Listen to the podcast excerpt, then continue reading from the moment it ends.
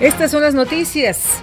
Esta noche fue trasladado a un penal de alta seguridad Damaso López Núñez, alias el licenciado. El presunto sucesor del Chapo Guzmán fue detenido el martes en un departamento de la colonia Nueva Anzures. Damaso López era jefe de seguridad del penal de Puente Grande en 2001.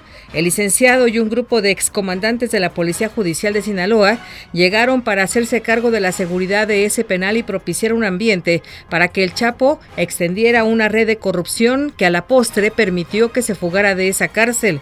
El grupo grupo de custodia fue llamado Los Sinaloas y la Hermandad y bajo la tutela de el licenciado todos ocuparon puestos clave en las custodias.